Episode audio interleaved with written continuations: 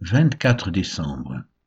Lévitique 17 et 18, Psaume 119, versets 145 à 176, Marc chapitre 6, versets 30 à 56. Lévitique chapitre 18. L'Éternel parla à Moïse et dit, Parle aux enfants d'Israël, et tu leur diras, Je suis l'Éternel votre Dieu. Vous ne ferez point ce qui se fait dans le pays d'Égypte où vous avez habité, et vous ne ferez point ce qui se fait dans le pays de Canaan où je vous mène. Vous ne suivrez point leurs usages. Vous pratiquerez mes ordonnances, et vous observerez mes lois, vous les suivrez. Je suis l'Éternel votre Dieu. Vous observerez mes lois et mes ordonnances. L'homme qui les mettra en pratique vivra par elles. Je suis l'Éternel. Nul de vous ne s'approchera de sa parente pour découvrir sa nudité. Je suis l'Éternel. Tu ne découvriras point la nudité de ton père, ni la nudité de ta mère, c'est ta mère. Tu ne découvriras point sa nudité. Tu ne découvriras point la nudité de la femme de ton père, c'est la nudité de ton père. Tu ne découvriras point la nudité de ta sœur, fille de ton père, ou fille de ta mère, née dans la maison ou née hors de la maison, tu ne découvriras point la nudité de la fille de ton fils, ou de la fille de ta fille, car c'est ta nudité. Tu ne découvriras point la nudité de la fille de la femme de ton père, née de ton père, c'est ta sœur. Tu ne découvriras point la nudité de la sœur de ton père, c'est la proche parente de ton père. Tu ne découvriras point la nudité de la sœur de ta mère, car c'est la proche parente de ta mère. Tu ne découvriras point la nudité du frère de ton père, tu ne t'approcheras point de sa femme, c'est ta tante. Tu ne découvriras point la nudité de ta belle-fille, c'est la femme de ton fils. Tu ne découvriras point sa nudité. Tu ne découvriras point la nudité de la femme de ton frère, c'est la nudité de ton frère. Tu ne découvriras point la nudité d'une femme et de sa fille. Tu ne prendras point la fille de son fils, ni la fille de sa fille, pour découvrir leur nudité. Ce sont tes proches parentes, c'est un crime tu ne prendras point la sœur de ta femme pour exciter une rivalité en découvrant sa nudité à côté de ta femme pendant sa vie.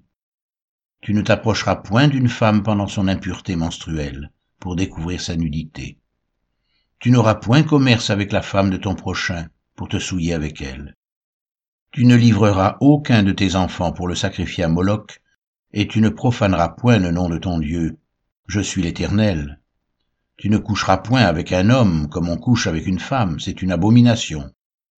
Tu ne coucheras point avec une bête pour te souiller avec elle. La femme ne s'approchera point d'une bête pour se prostituer à elle, c'est une abomination. Ne vous souillez par aucune de ces choses, car c'est par toutes ces choses que se sont souillées les nations, que je vais chasser devant vous. Le pays en a été souillé, je punirai son iniquité, et le pays vomira ses habitants. Vous observerez donc mes lois et mes ordonnances, et vous ne commettrez aucune de ces abominations, ni l'indigène, ni l'étranger qui séjourne au milieu de vous, car ce sont là toutes les abominations qu'ont commises les hommes du pays qui y ont été avant vous, et le pays en a été souillé. Prenez garde que le pays ne vous vomisse, si vous le souillez, comme il aura vomi les nations qui y étaient avant vous. Car tous ceux qui commettront l'une de ces abominations seront retranchés du milieu de leur peuple. Vous observerez mes commandements, et vous ne pratiquerez aucun des usages abominables qui se pratiquaient avant vous. Vous ne vous en souillerez pas. Je suis l'Éternel, votre Dieu. Psaume 119, versets 145 à 176. Je t'invoque de tout mon cœur. Exauce-moi, Éternel, afin que je garde tes statuts je t'invoque, sauve-moi, afin que j'observe tes préceptes. Je devance l'aurore et je crie, j'espère en tes promesses. Je devance l'éveil et j'ouvre les yeux pour méditer ta parole. Écoute ma voix selon ta bonté, rends-moi la vie selon ton jugement. Ils s'approchent ceux qui poursuivent le crime. Ils s'éloignent de ta loi, tu es proche, ô Éternel, et tous tes commandements sont la vérité. Dès longtemps je sais par tes préceptes que tu les as établis pour toujours. Vois ma misère, et délivre-moi. Car je n'oublie point ta loi. Défends ma cause et rachète-moi. Rends-moi la vie selon ta promesse. Le salut est loin des méchants, car ils ne recherchent pas tes statuts. Tes compassions sont grandes, ô Éternel, rends-moi la vie selon tes jugements. Mes persécuteurs et mes adversaires sont nombreux. Je ne m'écarte point de tes préceptes. Je vois avec dégoût les traîtres qui n'observent pas ta parole. Considère que j'aime tes ordonnances. Éternel, rends-moi la vie selon ta bonté. Le fondement de ta parole est la vérité, et toutes les lois de ta justice sont éternelles. Des princes me persécutent sans cause, mais mon cœur ne tremble qu'à tes paroles. Je me réjouis de ta parole comme celui qui trouve un grand butin. Je hais, je déteste le mensonge, j'aime ta loi. Sept fois le jour je te célèbre, à cause des lois de ta justice. Il y a beaucoup de paix pour ceux qui aiment ta loi, et il ne leur arrive aucun malheur. J'espère en ton salut, ô Éternel, et je pratique tes commandements. Mon âme observe tes préceptes et je les aime beaucoup.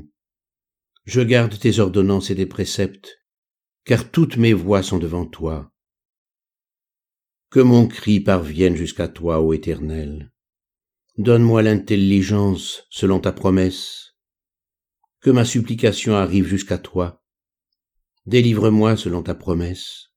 Que mes lèvres publient ta louange, car tu m'enseignes tes statuts que ma langue chante ta parole, car tous tes commandements sont justes. Que ta main me soit en aide, car j'ai choisi tes ordonnances. Je soupire après ton salut, ô Éternel, et ta loi fait mes délices. Que mon âme vive et qu'elle te loue, et que tes jugements me soutiennent. Je suis errant comme une brebis perdue, cherche ton serviteur, car je n'oublie point tes commandements. Marc chapitre 6, versets 30 à 56. Les apôtres, s'étant rassemblés auprès de Jésus, lui racontèrent tout ce qu'ils avaient fait et tout ce qu'ils avaient enseigné. Jésus leur dit, Venez à l'écart dans un lieu désert, et reposez-vous un peu, car il y avait beaucoup d'allants et de venants, et ils n'avaient même pas le temps de manger. Ils partirent donc dans une barque pour aller à l'écart dans un lieu désert. Beaucoup de gens les virent s'en aller et les reconnurent, et de toutes les villes on accourut à pied et on les devança au lieu où ils se rendaient. Quand il sortit de la barque, Jésus vit une grande foule et fut ému de compassion pour eux, parce qu'ils étaient comme des brebis qui n'ont point de berger, et il se mit à leur enseigner beaucoup de choses. Comme l'heure était déjà avancée, ses disciples s'approchèrent de lui et dirent, Ce lieu est désert, et l'heure est déjà avancée. Renvoie-les afin qu'ils aillent dans les campagnes et dans les villages des environs, pour s'acheter de quoi manger. Jésus leur répondit, Donnez-leur vous-même à manger. Mais ils lui dirent, Irions-nous acheter des pains pour deux cents deniers, et leur donnerions-nous à manger? Et il leur dit, Combien avez-vous de pain? Allez voir. Ils s'en assurèrent et répondirent Cinq et deux poissons. Alors il leur commanda de les faire tous asseoir par groupes sur l'herbe verte, et ils s'assirent par rangées de cent et de cinquante. Il prit les cinq pains et les deux poissons, et levant les yeux vers le ciel, il rendit grâce, puis il rompit les pains et les donna aux disciples, afin qu'ils les distribuent à la foule. Il partagea aussi les deux poissons entre tous. Tous mangèrent et furent rassasiés, et l'on emporta douze paniers pleins de morceaux de pain et de ce qui restait des poissons. Ceux qui avaient mangé les pains étaient cinq mille hommes. Aussitôt après, il obligea ses disciples à monter dans la barque et à passer avant lui de l'autre côté, vers Bethsaïda, pendant que lui-même renverrait la foule. Quand il l'eut renvoyé, il s'en alla sur la montagne pour prier. Le soir étant venu, la barque était au milieu de la mer, et Jésus était seul à terre. Il vit qu'ils avaient beaucoup de peine à ramer, car le vent leur était contraire. Vers la quatrième heure de la nuit, il alla vers eux, marchant sur la mer, et ils voulaient les dépasser. Quand ils le virent marcher sur la mer, ils crurent que c'était un fantôme et ils poussèrent des cris, car ils le voyaient tous, et ils étaient troublés. Aussitôt Jésus leur parla et leur dit, Rassurez-vous, c'est moi, n'ayez pas peur. Puis il monta vers eux dans la barque, et le vent cessa. Ils furent en eux-mêmes tous stupéfaits, remplis d'étonnement, car ils n'avaient pas compris le miracle des pains, parce que leur cœur était endurci. Après avoir traversé la mer, ils vinrent dans le pays de Génézareth, et ils abordèrent. Quand ils furent sortis de la barque, les gens ayant aussitôt reconnu Jésus, parcoururent tous les environs, et l'on se mit à apporter les malades sur des lits, partout où l'on apprenait qu'il était. En quelque lieu qu'il arrive, dans les villages, dans les villes ou dans les campagnes, on mettait les malades sur les places publiques, et on le priait de leur permettre seulement de toucher le bord de son vêtement. Et tous ceux qui le touchaient étaient guéris.